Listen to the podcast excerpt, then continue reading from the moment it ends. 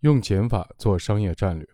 一九九六年，乔布斯重回苹果公司的时候，苹果公司账上的现金仅够公司运转两个月的，公司正处于危急存亡之秋。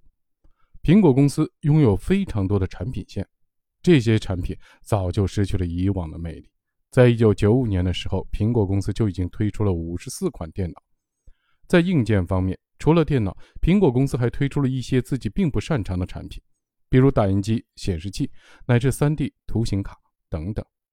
最不可思议的是，苹果公司还涉足了游戏产品。在一九九六年的时候，苹果公司和日本的万代公司合作生产了一款多媒体的游戏机，结果惨遭失败。这款游戏机在全世界范围仅卖出了四点二万台。而在软件方面，苹果公司的项目更是种类繁多，数不胜数。这时，乔布斯开始思考苹果公司真正要做的产品究竟是什么。在一次大型的产品的战略会议上，乔布斯大笔一挥，在白板上画了一横一竖两条直线，做出了一个简单的方形四个表，在行的上方分别写上台式机和便携机，在列的两侧分别写上消费级和专业级，这样两两组合就成了四个产品。然后，乔布斯告诉大家。苹果公司现在要做的就是这四个伟大的产品。顿时，整个会议室鸦雀无声，大家都被乔布斯这个大胆而充满创意的四格战略震撼了。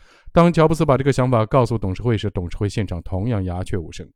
起初，他们对这个战略计划并不认同，因为苹果公司的竞争对手正在不断的推出越来越多的产品，挤压苹果公司的市场空间。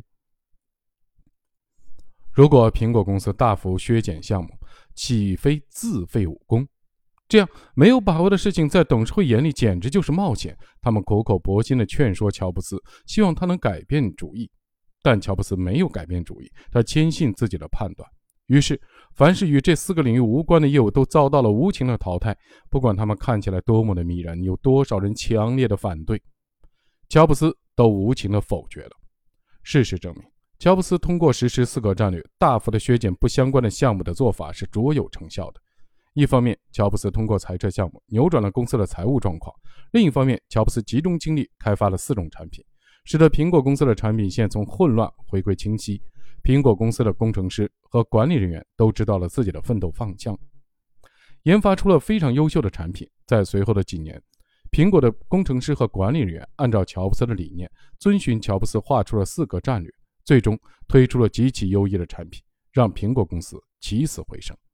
同时，乔布斯在其他领域也做出了减法战略。在组织体系上，他大刀阔斧地改造了供应链，将苹果公司由重资产运营转向轻资产运营。他关闭了美国的工厂，将制造业务转移到海外，降低了管理成本，并提高了资金运转效率。乔布斯还通过建立官网，开辟了网络直销渠道。将经销商删减至只剩一个全国性的经销商，大幅度的降低库存风险，增加了公司的现金流。从此，苹果公司开始崛起。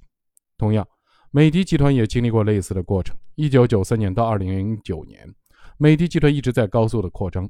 在这个时期，它采取的是相对独立的事业部的发展模式，各事业部可以决定投入什么项目以及生产什么。二零一零年，美的集团销售收入突破一千亿元，但美的进行投资。盘点以后发现，在这四面出击的机会型的市场扩张模式下，美的的净利润却比不上同行只做单一产品的净利润。二零一二年，方洪波出任美的集团董事长，他开始运用减法战略。他要求各事业部对旗下的业务进行重新梳理，做出取舍，通过设置各种打分的维度，比如投资收益率、市场占有率，对各项的业务考核打分，并进行排名。剔除因缺乏核心竞争力而长期亏损，以及规模过小、利润微薄的业务项目和经营品类。精简产品线以后，美的集团产品从二零一一年时的两万两千多个减少到两千多个，并将以前产能过剩时扩大的厂房和工业园全部关掉。这种减法的战略的本质就是让公司聚焦于竞争力最强的产品上，垂直深潜下去。把客户的价值做透，在这个战略实施四年以后，美的集团在二零一六年成功进入世界五百强。很多时候，我们都以为只有做加法才能帮助我们完成企业的快速增长目标，其实不然。以聚焦为目的的减法战略，反而更有可能让我们实现目标。以上就是商业领域的减法战略。